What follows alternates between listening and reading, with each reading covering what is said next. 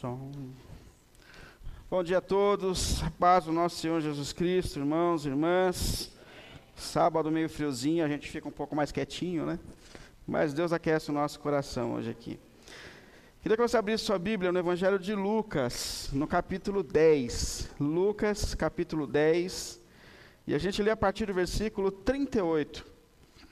Um dos textos e uma das histórias mais conhecidas da palavra de Deus. Então, Lucas 10, a gente lê a partir do versículo 38.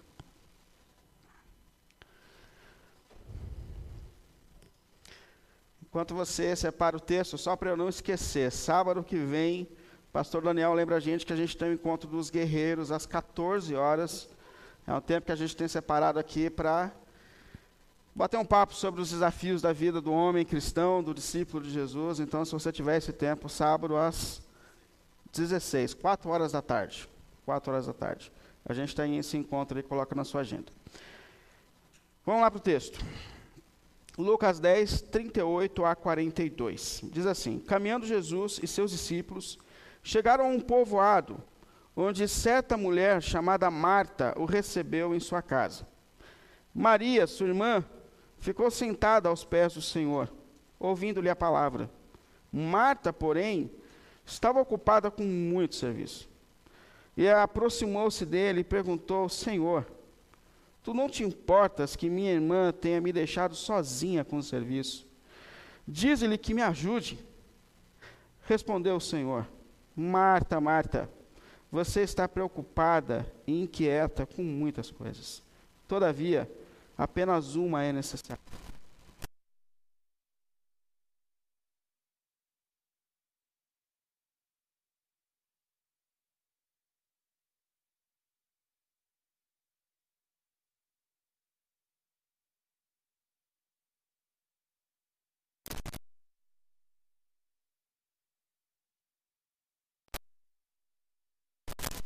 As nossas inquietações, as nossas mentes. O Senhor que conhece os nossos corações divididos, inquietos com tantas coisas, Senhor. Por tua graça e misericórdia, Mestre, fale sobre o que é essencial, o que é prioridade para a gente nessa manhã na vida de um discípulo teu, Senhor. De uma discípula tua, Senhor. Nos ajude, Senhor, diante de tantas vozes e preocupações que nos cercam nesses tempos, Senhor. Nos ajude a olhar para aquilo que de fato importa, Pai.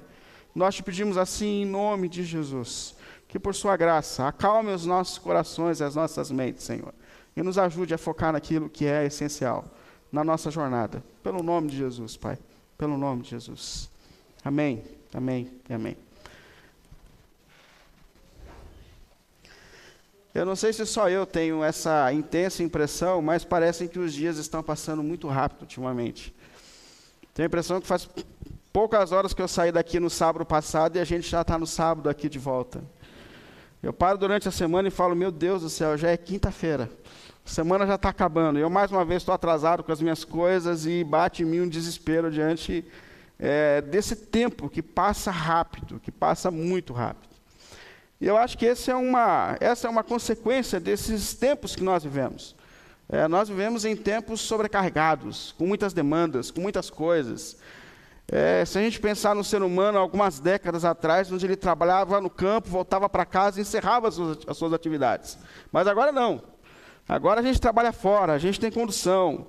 E os tempos que nos restavam, talvez ali, é, para que a gente tivesse um relacionamento, acalmasse os nossos corações, as nossas mentes, estão preenchidos pelo celular, pelas redes sociais. Então, de fato, o nosso tempo passa rápido. É, e são muitas coisas que enchem a nossa mente, o nosso coração, a cada minuto e a cada segundo. Por isso que eu quero falar com, com a gente, quero falar hoje sobre as prioridades diante desse mundo de demandas que cercam a nossa vida. Como discípulos de Jesus, como seguidores de Jesus, a gente não pode simplesmente seguir o ritmo desse mundo no qual nós estamos inseridos. É óbvio que a gente precisa, em meio a todas essas demandas, a ter um foco, sobre o que de fato é essencial na nossa vida, na nossa caminhada. Sobre os caminhos que Jesus tem para a gente, que vão nos conduzir a esse propósito de transformação, de maturidade, de crescimento, que, como nós temos visto, é um desejo de Deus para todos aqueles que pertencem a Jesus.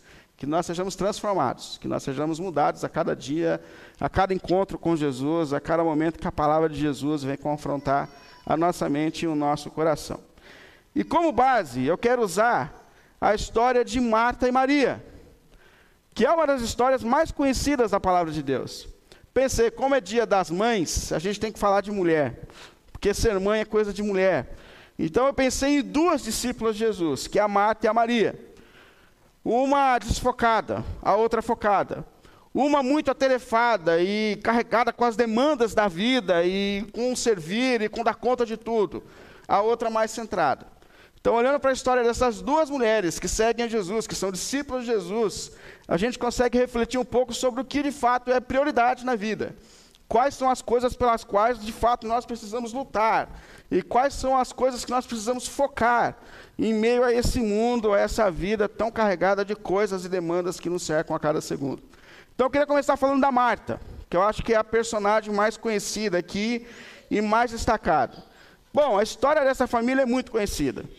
São pessoas que a gente já pregou muitas e muitas e muitas vezes sobre elas. Quantas e quantas vezes a gente já não refletiu sobre Marta, Maria e Lázaro e sobre as coisas que aconteciam na vida de Marta de Maria e de Lázaro. E é uma família extremamente íntima de Jesus. Por muitas e muitas vezes a gente percebe Jesus em Betânia.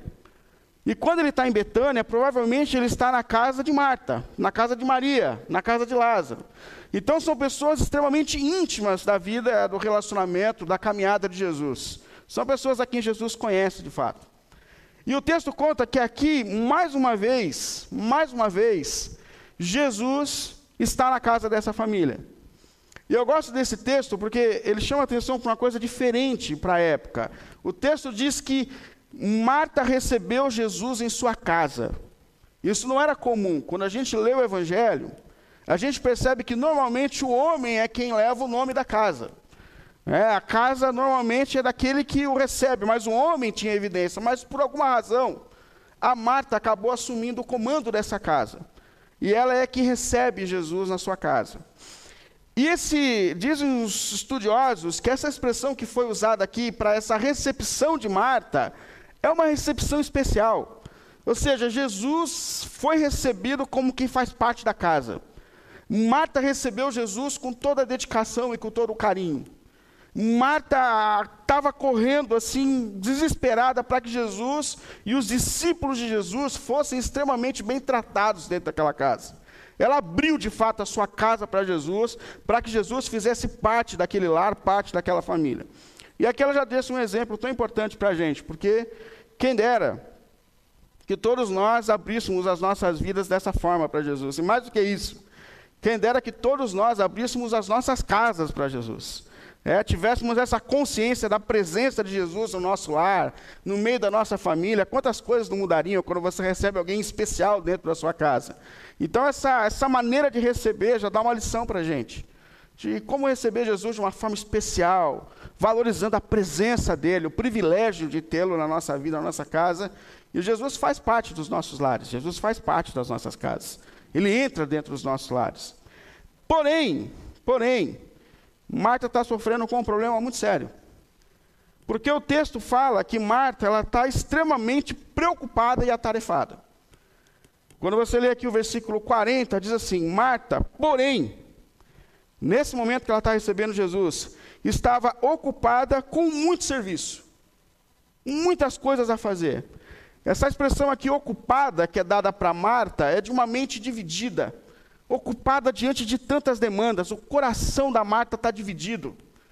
Entre tudo aquilo que ela tinha que fazer naquele momento, ela está distraída diante de tantas coisas, ela está confusa a respeito do que é prioridade naquele momento, e a sensação que invade o coração da Marta é que tem mais serviço do que ela pode dar conta.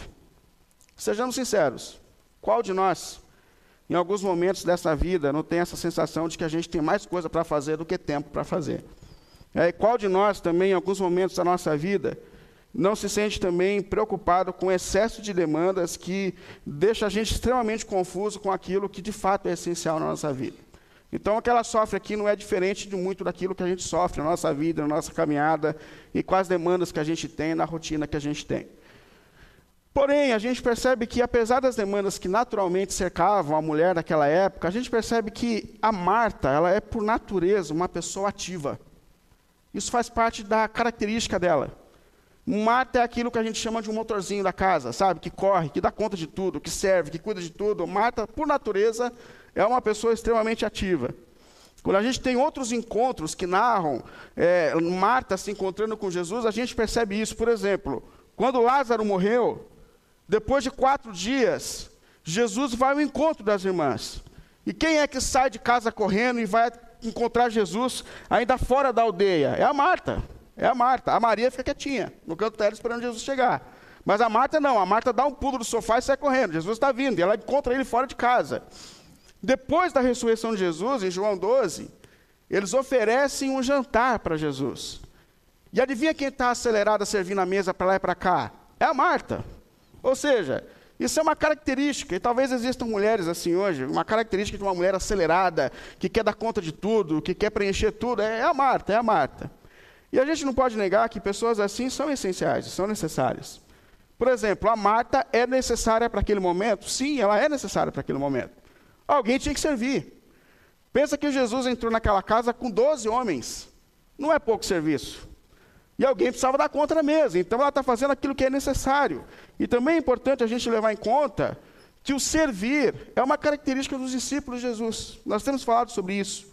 É, quem não é discípulo normalmente se posiciona como um consumidor no reino, que vem avaliar o que está sendo feito.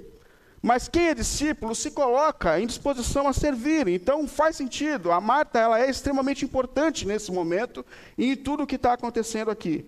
Problema é que a Marta ela está adoecendo enquanto serve. Percebe que na continuação do versículo 40, Jesus diz assim, ó.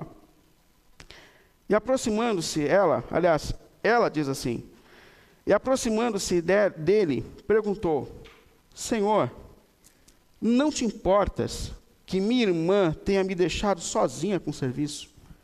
E mais, diz a ela que me ajude, dá uma ordem aqui, Senhor para que ela comece a fazer alguma coisa para me ajudar com essa demanda de serviço que está me sobrecarregando aqui. E sabe o que, o que é de chamar a atenção? É que esse ativismo da vida de Marta gera nela não uma sensação de satisfação de serviço. Mas se você observar aqui a Marta, ela está frustrada, ela não está bem, ela não está feliz com o serviço que ela está prestando. É, esse ativismo dela gera nela uma amargura, ela está amarga. Só eu trabalho nessa casa, só eu me esforço aqui, Sempre a mesma coisa que Jesus chega em casa, essa menina senta, fica parada aqui, e só eu corro para dar conta das coisas, só, só, eu corro aqui, só eu faço tudo aqui nessa casa. E, e detalhe, a sensação de que Jesus não se importa com ela.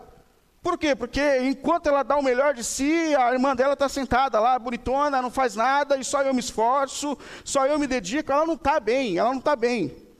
E o que mais me preocupa aqui é perceber que o fato de que ela serve a Jesus dá a ela uma sensação de que ela pode cobrar Jesus sobre uma resposta. Ô Senhor, eu estou dando o melhor por ti. Eu te sirvo todas as vezes que o Senhor vem aqui em casa, eu sirvo o teu reino, eu sirvo os seus discípulos, eu dou o melhor de mim, eu te recebo da melhor forma. E é assim. O Senhor não, não, não se importa com as minhas demandas, o Senhor não se importa que eu sirva sozinha, que eu trabalhe sozinha. É, é uma sensação de frustração.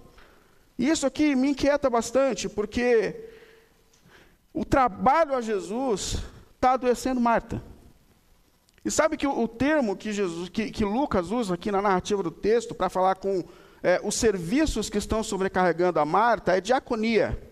E diaconia é a palavra usada para serviço no ministério.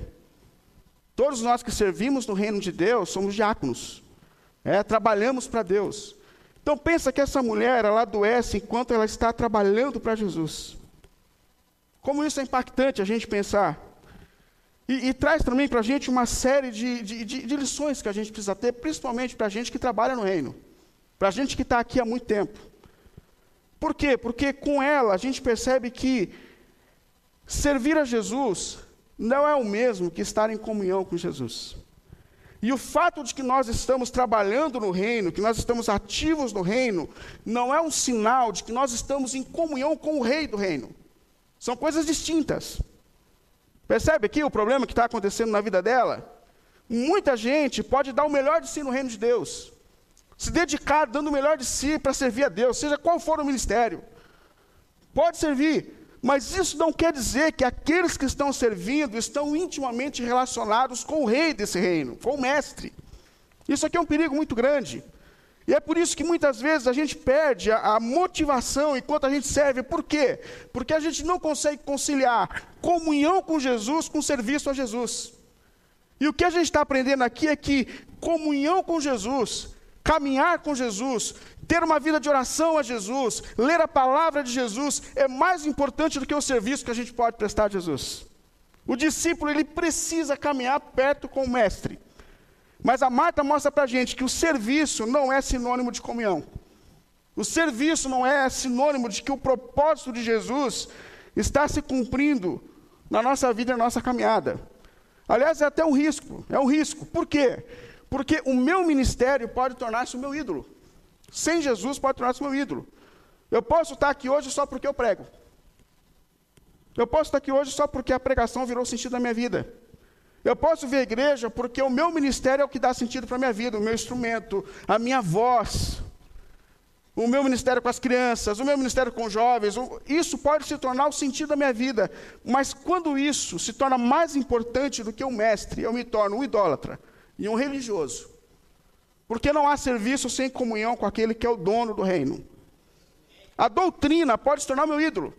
Eu já vi gente dizendo assim: ah, pastor, eu só estou aqui para o sábado. Eu falo, não, você está aqui por causa de Jesus. E o sábado é um privilégio que Deus te dá para que você tenha mais tempo com quem? Com Jesus, em comunhão com Jesus. Tudo na nossa vida que não vem regido com esse, com esse ato de estar em comunhão com Jesus é um perigo. Jesus está mostrando isso para a gente na vida da, Marta. A gente pode adoecer enquanto a gente serve. Se nós não percebemos que serviço é sinônimo de comunhão com o Mestre. E que só o mestre nos anima, só o mestre nos fortalece, só o mestre nos sustenta. O mestre é a razão maior de todo o serviço diante de Jesus. Isso aqui é muito importante. E é uma outra lição também. Além do serviço, o ativismo não é um sinal de que, a, que o propósito de Cristo está se cumprindo na nossa vida. Por quê? Porque essa mulher está ativa. Ela está fazendo muito. Ela não para. Mas ela não está bem com Jesus. Percebe que o ativismo dela é justamente um problema, porque ela não tem tempo com Cristo. Ela não consegue parar e ter a sua comunhão pessoal. E é por isso que eu digo, a gente não pode confundir ativismo, excesso de culto. Quantas vezes você vai para a igreja? Quantos momentos de oração? Isso não quer dizer que você está em pé espiritualmente, porque é o nosso relacionamento íntimo e pessoal com Jesus, de orações pessoais, de quartos secretos, de leitura da palavra. Isso é a essência do nosso ministério. Sem isso, a gente adoece. Marta adoeceu. E a gente também pode adoecer. Agora, em meio a essa mente confusa de Marta, a gente tem um outro exemplo de discípulo, que é a Maria. E a Maria tem a sua história aqui, um verso tão, um versículo tão simples, que é no 39. Olha aí na sua Bíblia, versículo 39 conta a parte de Maria nisso tudo. Maria, sua irmã, irmã de Marta, ficou sentada aos pés do Senhor ouvindo-lhe a palavra. Olha o exemplo de Maria aqui como é diferente. Primeiro, Maria ficou sentada, ela não levantou. Maria, ela entendeu que estar aos pés de Jesus é mais importante do que servir a Jesus. Olha a lição aqui. Ter comunhão com o mestre é mais importante do que servir ao mestre. Então ela tem uma atitude de um discípulo, ela para tudo. Jesus entrou na minha casa. É o meu momento com Jesus, é o meu momento de ouvir Jesus, de estar diante da palavra de Jesus, de, de ouvir. E de fato, a gente tem que levar isso em conta. A Marta e a Maria são pessoas diferentes. Porque a Marta é a 200 por hora, a Marta não para. Mas a Maria, ela é contemplativa. A gente percebe isso também nos encontros que Jesus tem com essa família. Lá em João 11, quando Jesus vai ao encontro dessa família, da morte de Lázaro, a Marta dá um pulo e vem contra Jesus. A Maria fica sentada, onde ela está. E ela espera Jesus chamá-la. A Marta, quando está diante de Jesus, ela já vem em pé dizendo: Senhor, se o Senhor estivesse aqui, o meu irmão não teria morrido, eu não estaria passando por isso, tal. E Jesus reage diante daquilo, dizendo para ela uma palavra de ânimo: tenha fé na ressurreição, eu vou mudar a história da tua família. E ela se anima e sai dali contente. Mas quando a Marta vem, que Jesus mandou chamar, fala, manda eu chamar a tua irmã, porque ela não vem. Se a gente não chamar, ela não vem, ela é diferente. Mas quando Jesus chama a Maria e ela se coloca diante de Jesus, ela diz a mesma coisa: Senhor, se o Senhor estivesse aqui, a gente não ia estar passando por isso. Mas sabe o que ela faz? Ela se dobra aos pés de Jesus e chora. ela é diferente. E naquele momento Jesus reage diferente. Sabe por quê? Porque na Marta ele dá uma palavra de motivação, com a Maria ele chora junto. Ele muda o coração do mestre. Percebe? São, são pessoas diferentes. Quando lá em João 12, eles oferecem o jantar para Jesus, depois da ressurreição, a Marta está na mesa servindo, e a Maria? A Maria, de repente, invade a sala de jantar com um vaso de alabastro, joga aos pés de Jesus e adora Jesus. Percebe? São naturezas diferentes. E o que é muito importante é que Jesus ama as duas. Ou seja, apesar da diversidade de natureza que nós temos aqui, Jesus ama a todos nós. E Jesus quer tratar a todos nós. Jesus quer que todos nós nos aproximemos dele, apesar da diversidade de natureza que invade a gente. Cada um tem o seu dom, cada um tem. Jesus ama todos e Jesus quer tratar a todos. Mas o que a Maria está dizendo para a gente quando ela tem essa atitude de ficar aos pés do Mestre nesse momento? Primeiro, eu preciso ouvir Jesus. Eu preciso estar próxima de Jesus. Eu preciso da minha comunhão com Jesus. Eu preciso ouvir a palavra de Jesus. Eu preciso ouvir a palavra de Jesus. Eu preciso ouvir o que o mestre tem para me dizer.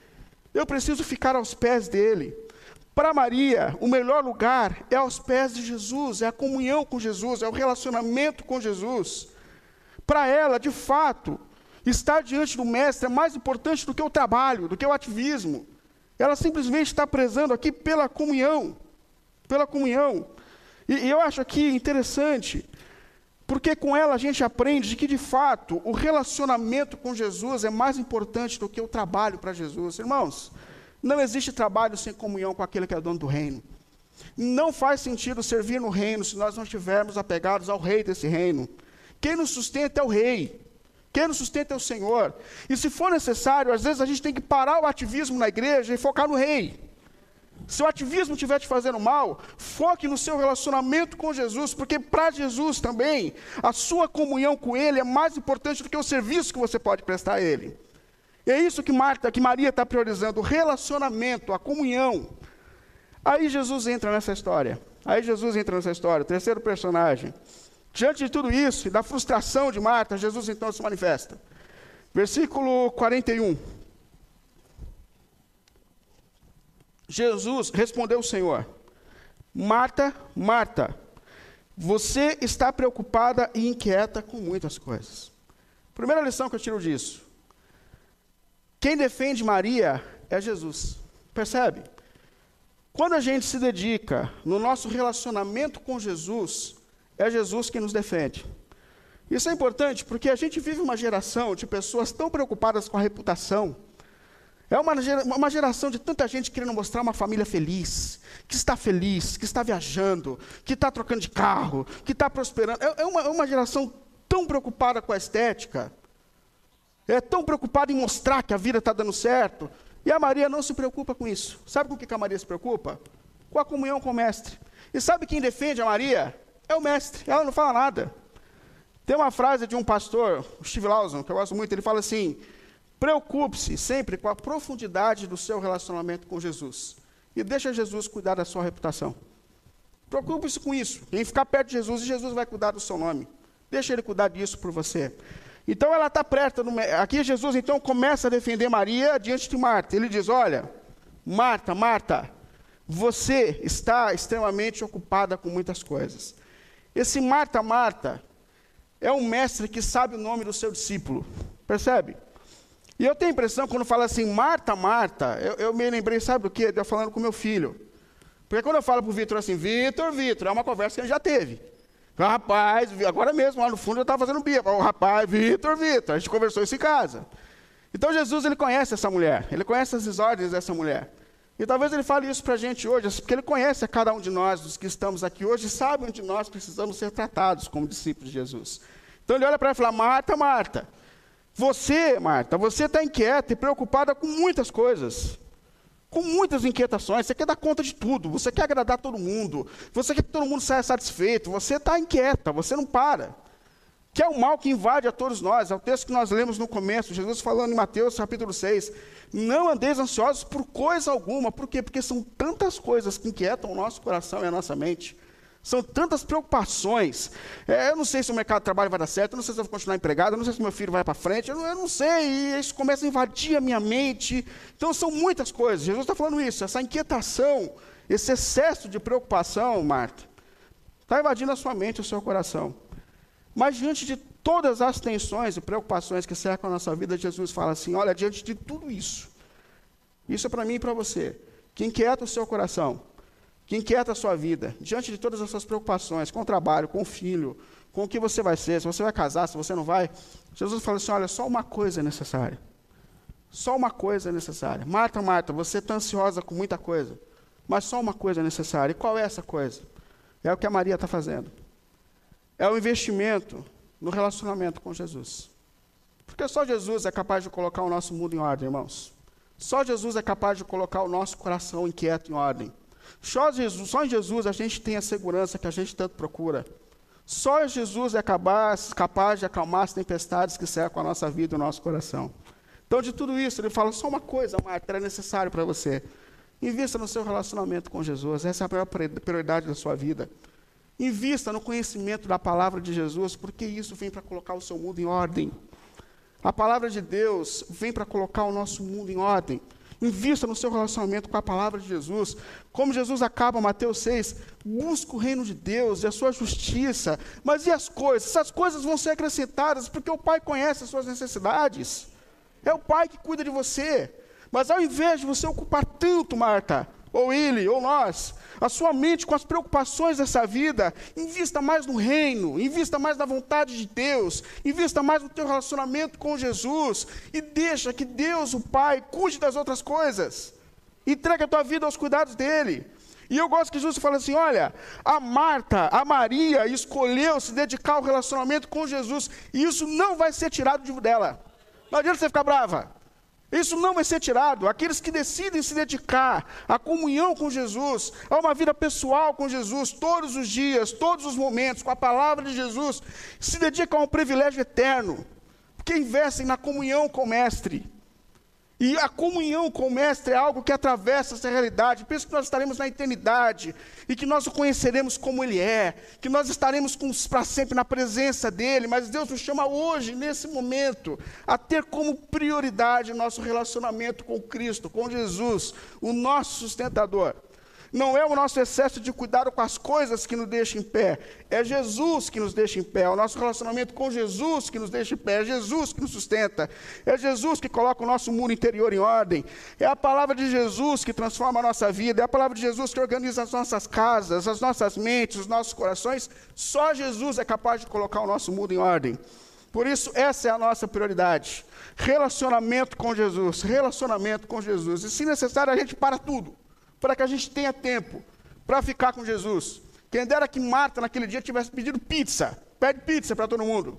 Mas agora é o momento de ficar com Jesus, de investir no seu relacionamento com Jesus, com Jesus. Tinha pizzaria lá, tenho certeza. Fica tranquilo. Mas é verdade. Se necessário, pega outra coisa, mas o que é mais importante em a tudo isso? É o nosso relacionamento com Jesus. Porque só Jesus é a rocha que nos deixa em pé, diante das tempestades que nos cercam. Só Jesus, só Jesus, só Jesus. Só Jesus. Eu queria concluir justamente chamando a essa reflexão. Que a gente não perca a nossa prioridade da mente e do coração, em meio a todas as demandas, irmãos. O mais importante nessa caminhada é ter uma relação viva e verdadeira com Jesus. Só Jesus nos sustenta, irmãos. Só Jesus é o sentido da nossa vida. Jesus é a razão da nossa vida. Jesus é o que nós devemos ser. Jesus é o sentido para tudo. Jesus é o sentido do nosso encontro, da nossa vida, das nossas aulas. Jesus, Jesus, Jesus é o sentido de tudo e para tudo. É Jesus. E mais, que em meio a esse mundo tão agitado, é esse Espírito de Deus em nós nos ajude a ter esse discernimento do que é prioridade. Não perca a prioridade. Eu queria muito chamar a refletir, a refletir hoje sobre isso. Se existem coisas na sua vida que estão roubando o seu tempo com Jesus, pare hoje em nome de Jesus e foque no seu relacionamento com Ele. Invista na profundidade do seu relacionamento com Ele. Porque não há discípulo que caminhe longe do Mestre. Não há prazer maior do que ficar diante do Mestre, do que ouvir o Mestre, do que se dedicar à palavra do Mestre, do que ter comunhão com o Mestre, que é o sentido do reino, que é o sentido da nossa vida. Prioridade, relacionamento com Jesus. E eu queria muito te chamar hoje a sair daqui pensando sobre o que pode estar atrapalhando o seu tempo com Jesus. o seu relacionamento com Jesus. Porque se você é discípulo ou discípula, isso é a prioridade da sua vida. Isso é o sentido da tua vida. Amém? Vamos ficar em pé? Vamos orar a Jesus agora. Queria que você pensasse nesse momento, com toda sinceridade, irmãos. Eu tenho as minhas inquietações. A irmã Marta não é muito diferente de mim, não. Eu tenho as minhas inquietações, eu tenho as minhas preocupações. E eu confesso que eu já preguei tantas vezes sobre ansiedade, e o que me chateia é que eu sou ansioso. Eu já falei tanto sobre isso, mas tanto sobre isso. E eu sou ansioso, eu sou ansioso. Mas eu realmente tenho percebido que quanto mais me aproximo do Senhor, mais o meu coração se aquieta. Mais eu percebo a soberania e o cuidado dele sobre a minha vida. E eu tenho lutado intensamente sobre isso. Eu quero me tornar um discípulo de Jesus. Eu não quero simplesmente fazer parte do movimento, ou simplesmente servir, mas eu quero ser um discípulo de Jesus. Eu quero caminhar perto de Jesus. Porque só Jesus acalma as nossas tempestades, irmãos. Só Jesus coloca o nosso mundo interior em ordem.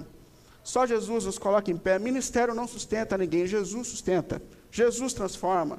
Jesus muda. Jesus dá vida onde não há vida. Só Jesus é capaz. Só Jesus é capaz.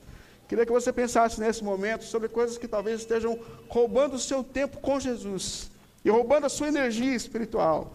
E se colocasse nesse momento falando, Senhor, me ajuda, me ajuda a organizar a minha vida, porque é o Senhor que organiza a minha vida. Amém? Deus querido, Senhor eterno, mais uma vez nós colocamos aqui diante de Ti, Senhor querido. Oh Pai, como discípulos e discípulas seus, Senhor, nós temos que admitir que a nossa vida nesse tempo é cercada por tantas demandas e por tantas vozes, Senhor. E assim como eu, eu sei que muitos aqui não percebem nem a semana passar diante das demandas, diante das correrias dessa vida, Senhor. Mas nós nos colocamos aqui diante de Ti, Senhor, em meio às nossas limitações e fraquezas, pedindo que o Senhor nos ajude a lutar pelo nosso relacionamento com o Senhor, Deus querido. Senhor nos ajude em meio a tantas demandas e a tantas vozes que cercam a nossa semana, Senhor.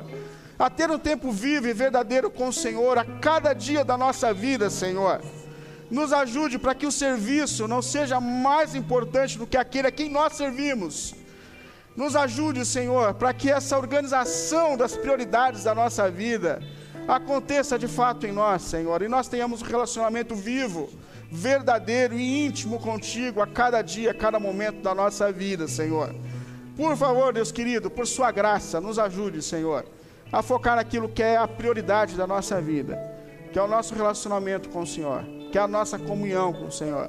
O Senhor é a rocha que nos deixa em pé diante das circunstâncias, Senhor. Nos ajude, nos transforme, pelo nome de Jesus Cristo, Senhor. Por Tua graça, Senhor. Amém. Amém.